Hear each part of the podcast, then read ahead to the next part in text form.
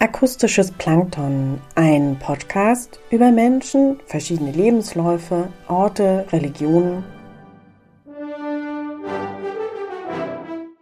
Adventskalender. Dear Jan Aiken. Ja, was hätte anderes aus ihnen werden sollen als Schriftstellerin? Ihr Vater, Conrad Aiken, US-Amerikaner und Pulitzer-Preisträger, ihre Mutter, Kanadierin und ebenfalls Autorin, Jessie MacDonald, zogen ihre Kinder von klein auf mit Büchern und Geschichten auf. 1924 wurde Joanne Aiken in England geboren. Die Eltern hatten sich entschlossen, ihre Kinder auf der Insel großzuziehen und somit für eine gute Erziehung zu sorgen. Jedoch verließ Aikens Vater früh die Familie, so dass die alleinerziehende Mutter nun eine Familie ernähren musste und somit konnte sie ihrer Tochter auch keinen Internatsplatz zahlen. Da Aikens Mutter aber selbst eine sehr gute Erziehung genossen hatte, nämlich am Radcliffe College, sozusagen dem Harvard für Frauen der damaligen Zeit, unterrichtete sie ihre Tochter bis zum zwölften Lebensjahr zu Hause und das besonders in Sprachen. Joanne begann jedoch recht früh, sich einige Jobs zu suchen und am liebsten immer Berufe, die mit Lesen und Schreiben zu tun hatten. Sie war schon als Kind immer eine introvertierte Leseratte gewesen und reichte schon als Jugendliche Texte bei Zeitungen und der BBC ein, die auch veröffentlicht wurden. Ihr stiller Wunsch war es bald vom Schreiben leben zu können. Dass sie als Jugendliche quasi vom Lesen gelebt hatte. Autoren, deren Werke sie verschlang waren, zum Beispiel James Thurber, Walter Scott, Charles Dickens, Jane Austen, die Bronte-Schwestern, Alexandre Dumas, Mark Twain, Edgar Allan Poe. Und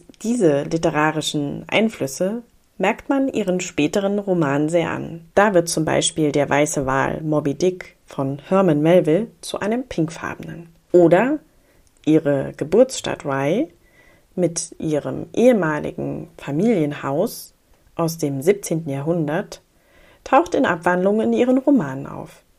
1944 heiratet Aiken den Journalisten Ronald George Brown, der für die Nachrichtenagentur Reuter arbeitet. Sie schreibt Kurzgeschichten und andere Texte, entwickelt auch eine Idee für ein Kinderbuch, das historisch im 19. Jahrhundert angesiedelt ist. Als jedoch ihr Mann kurz darauf schwer erkrankt, unterbricht sie ihre schriftstellerische Tätigkeit. Nach dem Tod ihres Mannes im Jahr 1955 beginnt sie für das Londoner Magazin Argosy zu arbeiten, das unter anderem die bekanntesten Autoren von Detektivgeschichten veröffentlicht.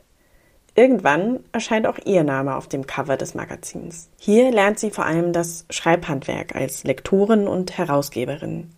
Sie verdient nun genug Geld und kauft sich ein Haus in Sussex.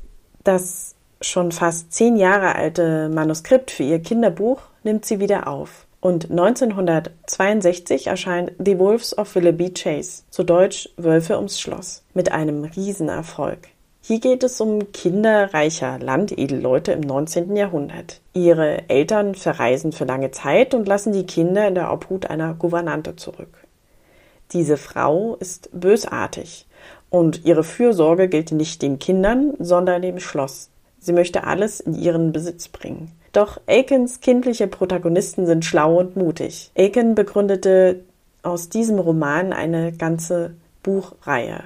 Sie kann nun vom Schreiben leben. Ihre Karriere beginnt und sie verfasst in ihrem Leben mehr als 100 Bücher. Etwa 20 Jahre nach dem Tod ihres ersten Mannes heiratet sie erneut, und zwar den amerikanischen Maler Julius Goldstein, und verbringt ihr Leben zwischen Sussex und New York. 2004 stirbt Joan Aiken.